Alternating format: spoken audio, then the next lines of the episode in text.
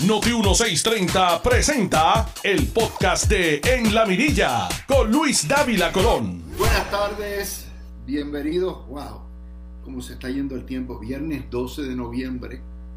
Ya los arbolitos ustedes los ven enganchados por ahí en los carros para arriba y para abajo. Y ya huele a pavo. Ya huele a pavo.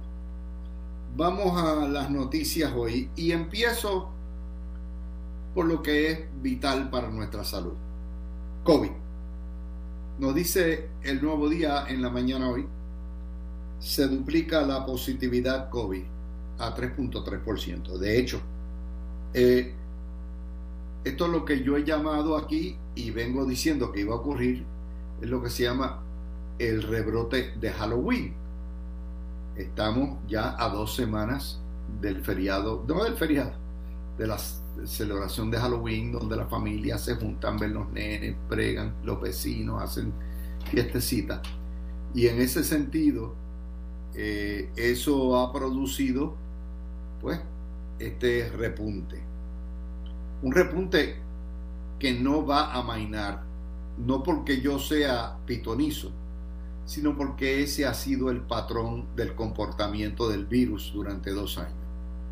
En los días de fiesta y en los periodos eh, de, de celebraciones se trepa. Se trepó en Semana Santa y nos tomó dos meses salir de ahí. Se trepó en el verano, la época playera, y nos tomó dos meses salir de ahí. Y se trepó con la variante Delta y nos tomó dos meses salir de ahí y volvemos de nuevo en cabulla y vuelve y tira y volvemos de nuevo a esto y hasta que no pasen las octavitas no va a empezar a bajar. No es para alarmarnos, es para protegernos.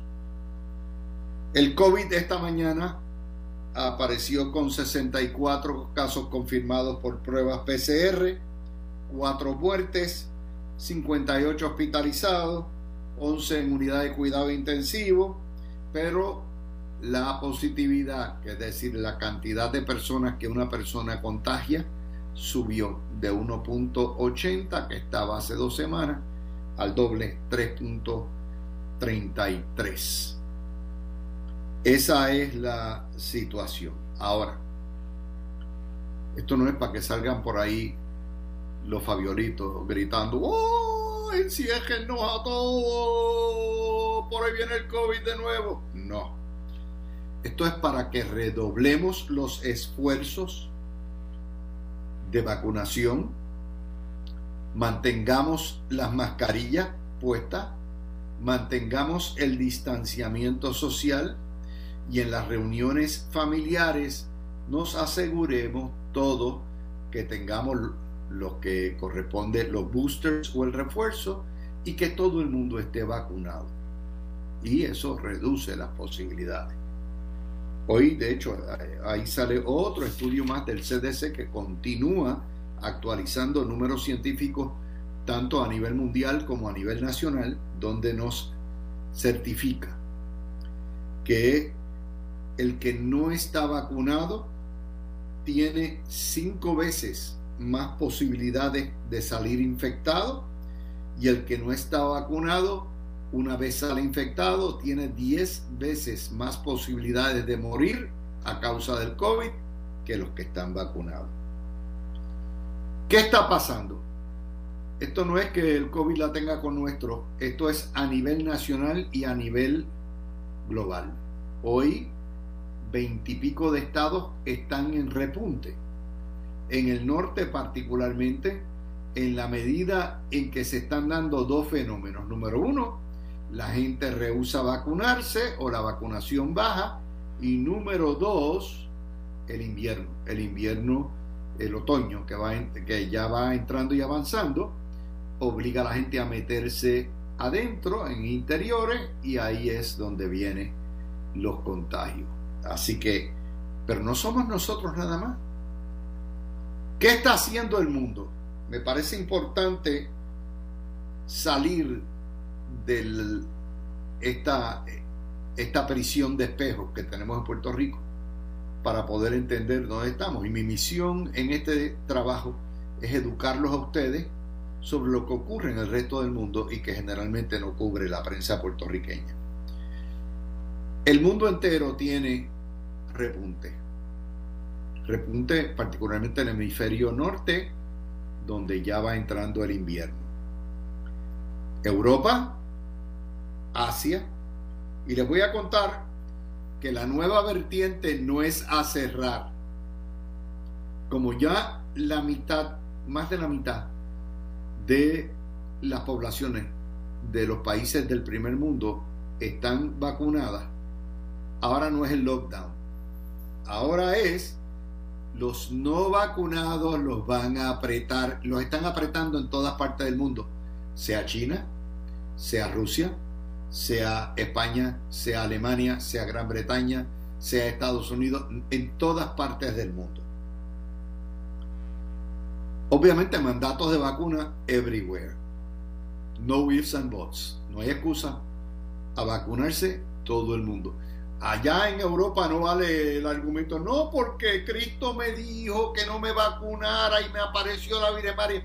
No, tampoco vale la excusa de que no porque yo soy alérgico al maní y no puedo. tampoco.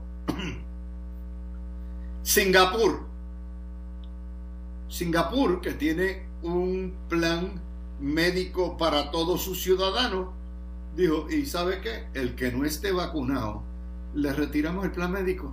Si usted le da un catarro y tienen que recluirse, se lo lleva Pateco. Y si le da el COVID, usted paga. Austria, todo el que no esté vacunado, arrestado en su casa. No puede salir. Goodbye. Tú no te vacunaste, estás preso en tu casa. Australia, la provincia de New South Wales, no puedes visitar hogares, salen nada más que a trabajar con pruebas continuas y se acabó.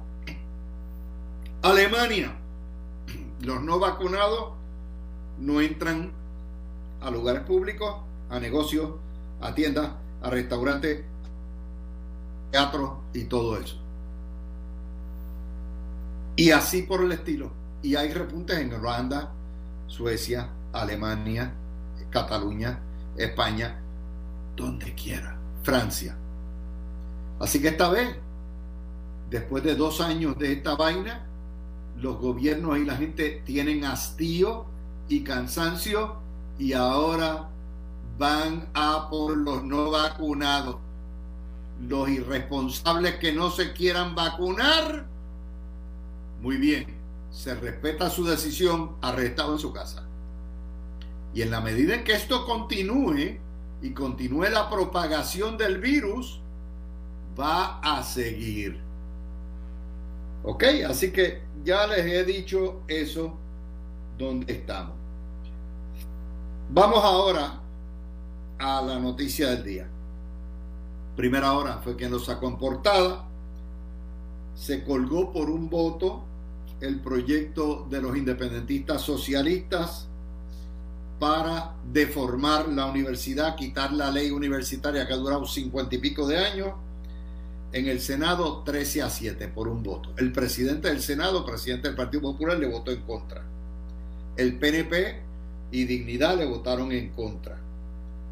Y Chaco Vargas Vidó, que es el, eh, senador socialista independentista que empuja esto, se quedó con la carabina al hombro. Pero dice el Chaco en su chacota que ningún semestre se ha perdido a causa de las docenas de huelgas que ha habido, que eso no es excusa. Y segundo, que el que critique las huelgas está metiendo miedo y está ya en la época de la Guerra Fría. Mira, Chaco, no sea bachatero. Primero, como contribuyente, todos tenemos derecho a criticar las huelgas. Y más los padres y los estudiantes que son los afectados por esto. Y en segundo lugar, esto no es meter miedo. Los agresores son tus pupilos. Los violentos son los que no respetan el derecho de los demás a estudiar y por sus pantalones a lo PPCO van y cierran los portones viciosamente. No me vires la tortilla, papá. Nosotros no le tenemos miedo a ustedes los independentistas ni a los socialistas. Y mientras Puerto Rico dure o haya algo de democracia, seguiremos opinando y eso no es guerra fría ni es absolutamente retrógrado. Es abrirle los ojos a la gente. Así que te ponchaste de nuevo. Eh, de nuevo, ¿quiénes empujaban esto? Los revoltosos de la YUPI, los consejos de estudiantes, María de Lourdes Santiago, el PIB, el MBC, Bernabe, Rivera Lacen, the usual suspects. ¿Por qué? Pensaron que en la debilidad que tiene el Partido Popular y el Partido Popular piensa que entregándole el fondillo a los comunistas y los independentistas que van a ganar muchos escapularios. El representante estudiantil en la Comisión de Reforma amenazó con más militancia en los portones. Ya el gobernador se los dijo, ya el gobernador se los raspó, le dijo, ustedes son responsables si pierden las acreditaciones, se lo estamos diciendo, ya está. Es tu universidad, la quieren destruir, destruyala. Esa es la primera nota que tenemos para ustedes hoy.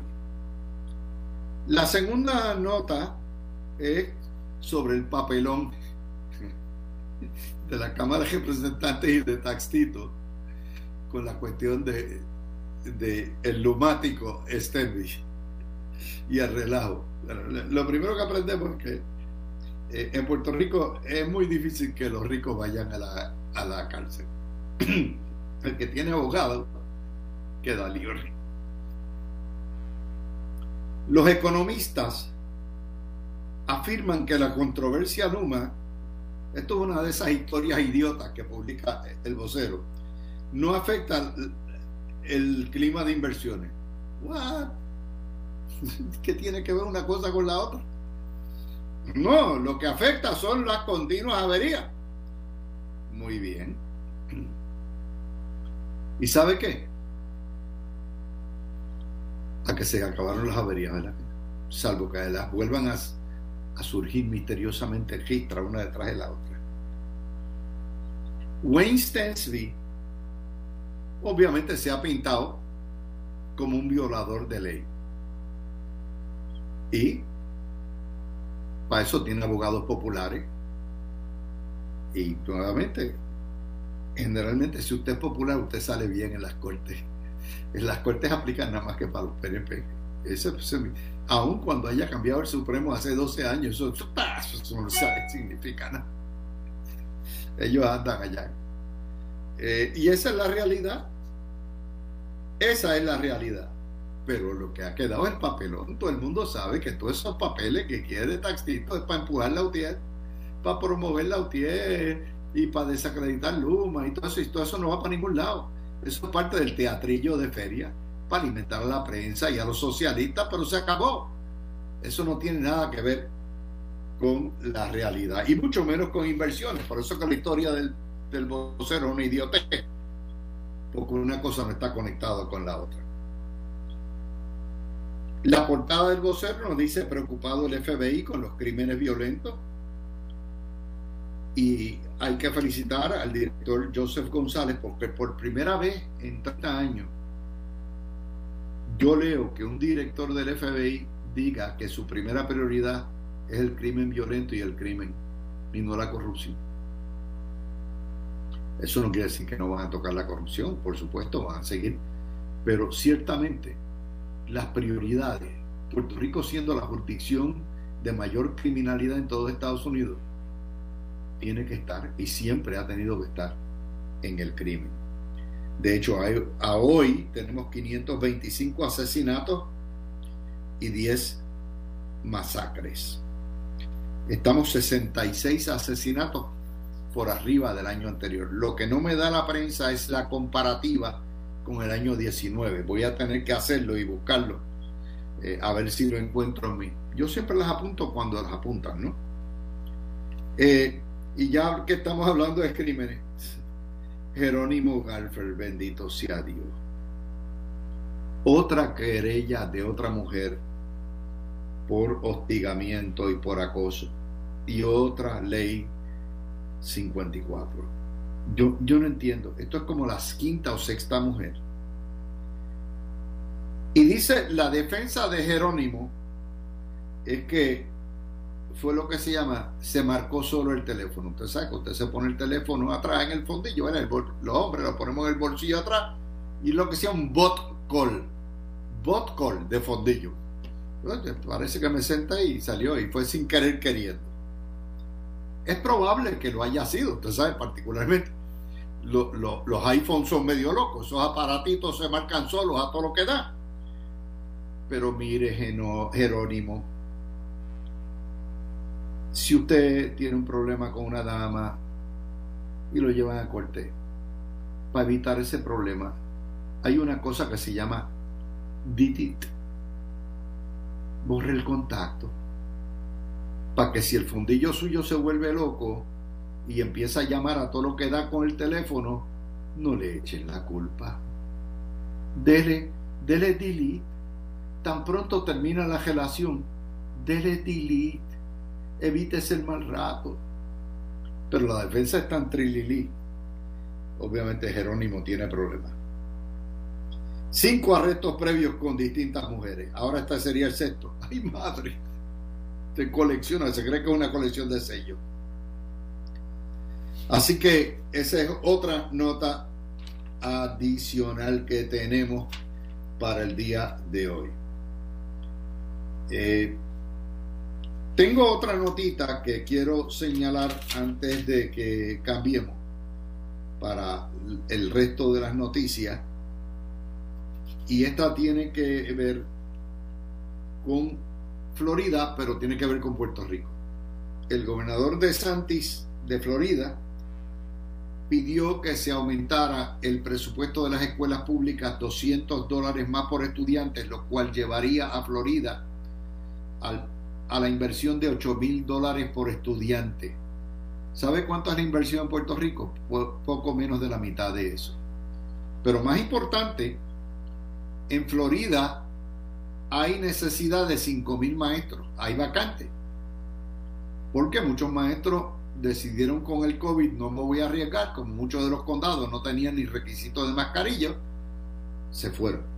Y están reclutando el gobernador de Santis en Florida ya mandó a la legislatura para aprobar, empezando el año que viene, un aumento del salario base de los maestros a, 20, a 47.500 pesos.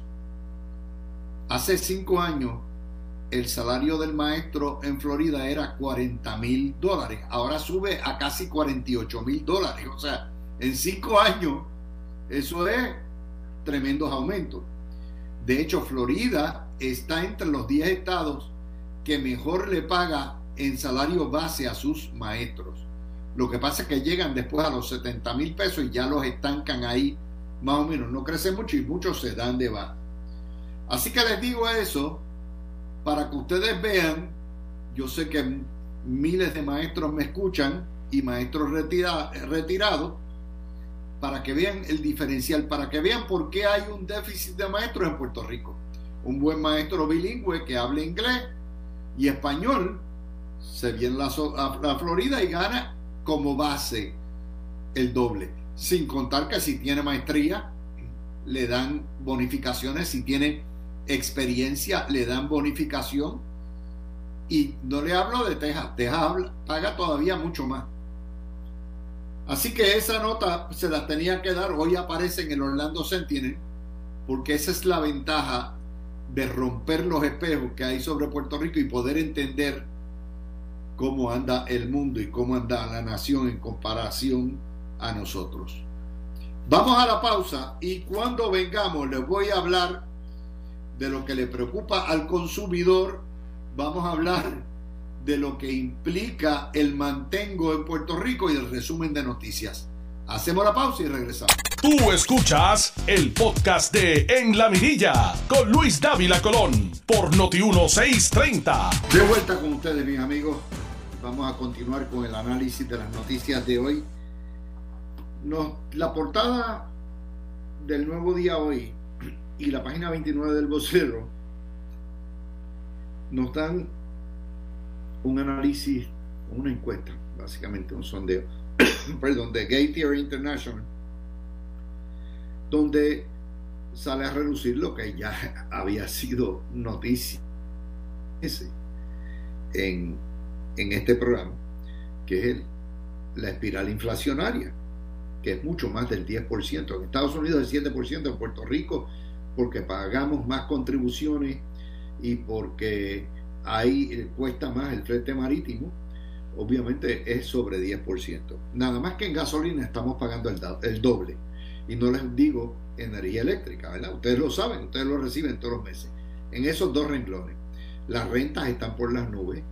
Muchos arrendadores ante la inflación han decidido y optado por aumentar el canon de arrendamiento y no les digo el costo de las nuevas casas y de las viejas también. Bueno, pues el 94% de ustedes están preocupados por el alza, el 76% está preocupado por la falta de productos y la poca variedad que hay, eh, y el 77% está preocupado por ir al supermercado y contagiarse. Y en eso nos dicen que la familia promedio haga, que gasta 400 dólares, 407 en alimentos, de los cuales 300 dólares son en comida y, y 100 en otras cosas, eh, esencialmente ha recortado lo que gasta. O sea, todo el mundo está comparando precios, comprando productos de menor calidad, dejando los productos de marca afuera y quitándole lo que le llamamos los gustitos del supermercado, ¿verdad? De hecho, la mejor forma que usted puede ahorrar es nunca vaya con hambre al supermercado.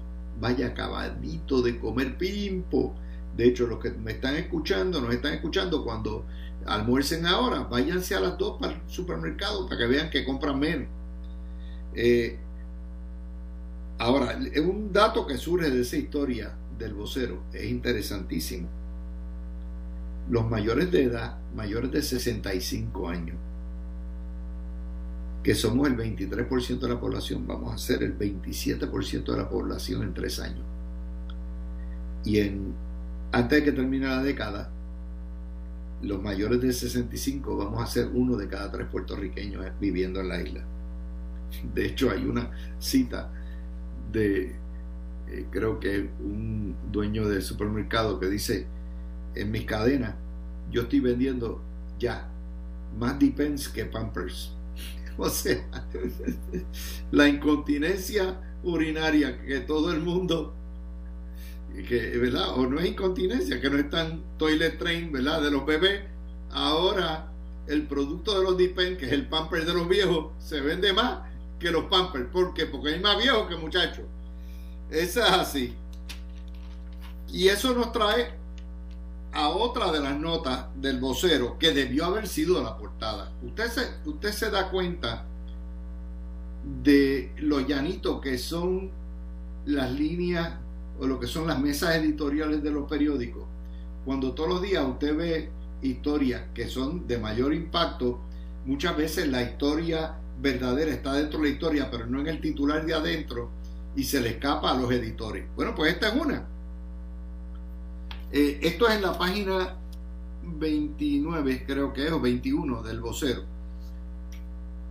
que nos dice los pros y contras de la importación de la mano de obra. Ustedes saben que como no hay manos disponibles, particularmente para la construcción y la agricultura, hay que salir corriendo para que Homeland Security, el Departamento de Estado, permita reclutar trabajadores mayormente dominicanos que vengan a trabajar a Puerto Rico lo que los puertorriqueños no quieren. Y eso vienen felices de la vida porque eso no están en el mantengo. Esos vienen, trabajan eh, ganan sus chavitos, guardan y se van para República Dominicana. Pero no es únicamente República Dominicana, puede ser de otros países que cualifiquen para la visa. Y entonces nos dice la historia que el, el beneficio es que por un lado se activa y se dan manos a la construcción y a la agricultura. Obviamente, si no hay trabajadores, no hay negocio.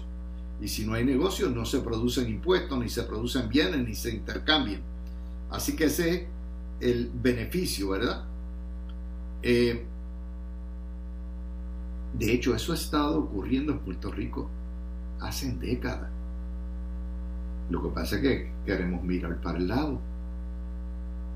Desde que yo soy niño, el trabajo que no querían hacer los puertorriqueños, lavando platos, barriendo, eh, como empleados domésticos, empleadas domésticas, lo han hecho nuestros hermanos dominicanos. Es así. Y ahora, pues trabajo que remuneran mejor está ahí. Yo por eso siempre he tenido un particular cariño, porque primero porque en Puerto Rico se discrimina contra nuestros hermanos dominicanos, en segundo lugar porque eh, he tenido la suerte de trabajar con excelentes seres humanos eh, que son a veces hasta mucho mejor educados que muchos de los nuestros. Bueno, pues, por otro lado, nos dice la historia, esto es una falacia. El dinero que se le paga al trabajador extranjero es dinero que se va de la isla. Eso es falso. Es una falacia. Puede que una porción se vaya en ahorro. Pero el trabajador dominicano o el trabajador haitiano o el de las islas que venga a Puerto Rico bajo esa visa, trabaja aquí, tiene que vivir aquí, tiene que consumir aquí y tiene que pagar renta aquí y tiene que pagar agua y luz aquí. Por lo tanto, ese dinero circula en la isla. Lo que logra ahorrar, póngala, si es un fenómeno, pues 20%, 30%, eso sí sale, pero el resto. ¿Y cuál es la alternativa? Que no se trabaje la tierra o no se trabaje en la construcción. Eso tampoco es dinero que circula porque no es dinero. Si no hay trabajadores, no hay nómina. Y si no hay nómina, el dinero no circula. ¿Vieron la falacia? Hasta el prejuicio se ve en la cobertura. Ah, no, ese dinero se va de Puerto Rico. Ni que fueran mogules. Y dice que otro de los fenómenos que se está dando es que las empresas están canibalizándose unas a otras con empleados. Por ejemplo, eh, el supermercado del lado, ¿verdad? Pues reclutó una persona para que atienda, un dependiente para que atienda a 10 pesos la hora. Y viene y la otra farmacia viene y le monta al lado y dice, no, que 10 pesos la hora, vente para acá papá, yo te voy a pagar un seguro de salud ya mismito y te voy a pagar 13 la hora. Y entonces el empleado de la primera farmacia brinca para la segunda farmacia porque como no hay suficiente personal pues eso está pasando, el pirateo, la canibalización, porque no hay suficiente mano de obra. Y eso me trae de nuevo a lo que yo les había dicho a ustedes, de que nadie va a trabajar ni por 7 pesos, ni por 8 pesos, ni por 9 pesos, ni por 10 pesos, que hasta que Puerto Rico no equipare o se acerque a los salarios que se pagan en el continente, vamos a continuar perdiendo empleados y perdiendo mano de obra. El mejor ejemplo que le acabo de dar es el de los maestros en Florida. Ese es el mejor ejemplo. Pero no lo digo yo. Esta es la historia del vocero hoy.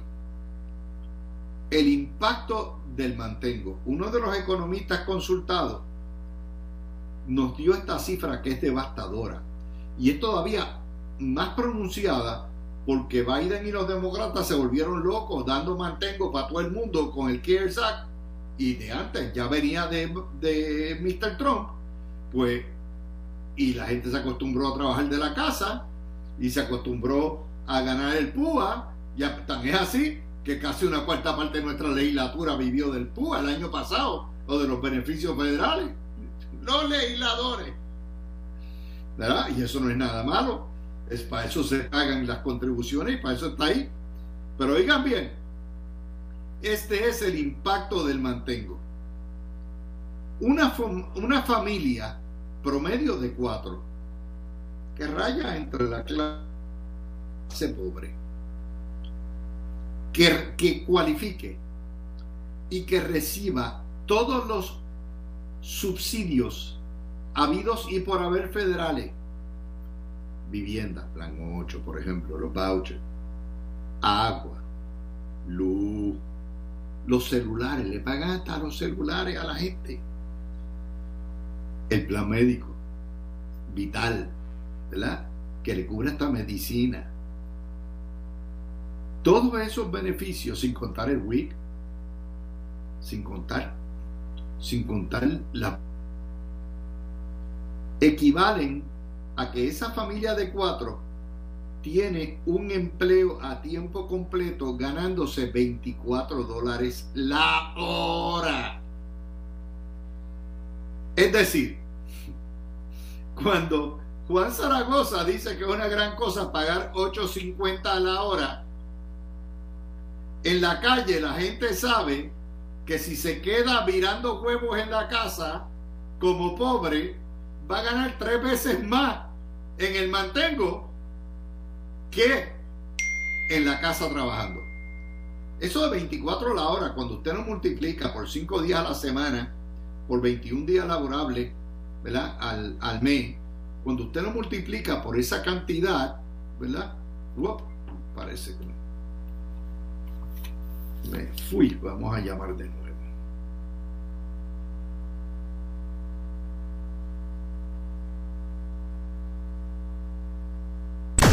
Solo una rompe con las exclusivas primero en la radio, en las redes sociales y en notiuno.com.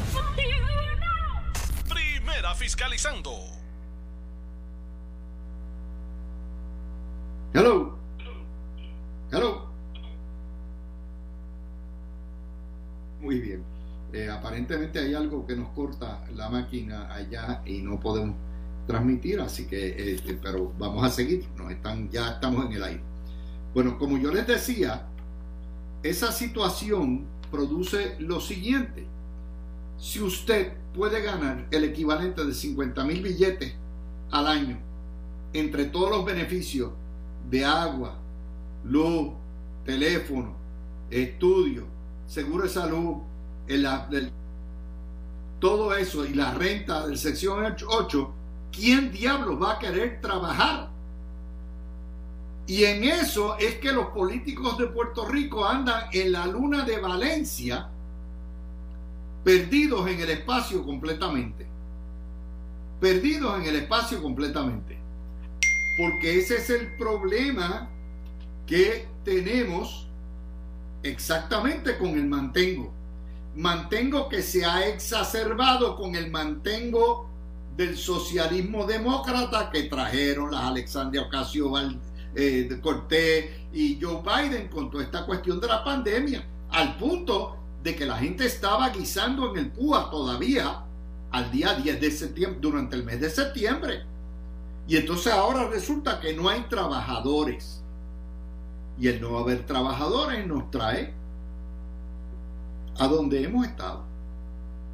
Así que eso les da un cuadro bien grande de por qué razón Puerto Rico está en el problema que está. Sí, vienen millones, billones y billones de fondos federales, pero no es lo mismo un fondo federal que venga para infraestructura, para la construcción de vivienda, para la construcción o para ayudar, ¿verdad?, en a aumentar el número de la tarjeta de salud, que lo que son todas estas cuestiones que evitan que la gente vaya a trabajar.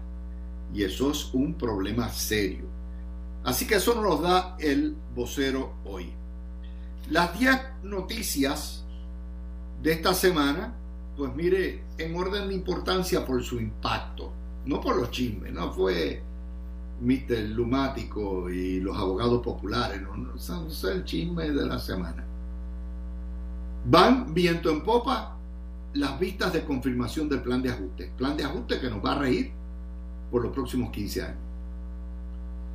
El Tribunal Supremo de Estados Unidos oyó el argumento oral en el caso Baello Madero, pero es claro, es claro que esos jueces conservadores no van a decir que Puerto Rico tiene un derecho a la igualdad.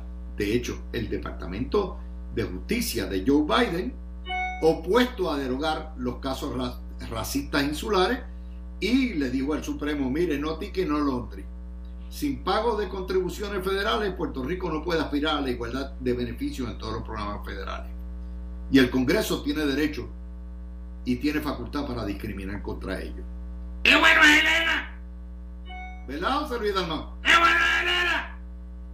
Mientras que Yaresco dice que como parte del plan de ajuste, 50 leyes por lo menos van a quedar invalidadas ante el plan de ajuste. Vaya democracia. Otra de las notas, el remediar el retiro de los policías requiere el aval de la Junta de Control Fiscal. Por más que quiera Pierluisi, por más que quiera la legislatura popular, no hay manera de remediarlo si Natalia no lo aprueba. Sigue la huelga de la YUPI, tercera semana.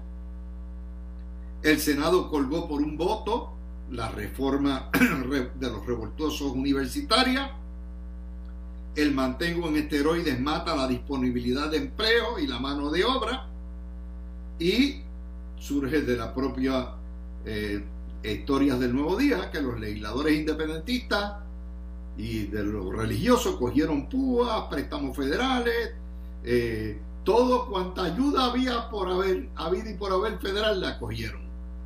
Lo que demuestra la hipocresía y la Cámara está lista para darle el toallazo a la representante Mariana Nogales y abortada la orden de arresto de el lumático Wayne Stensby.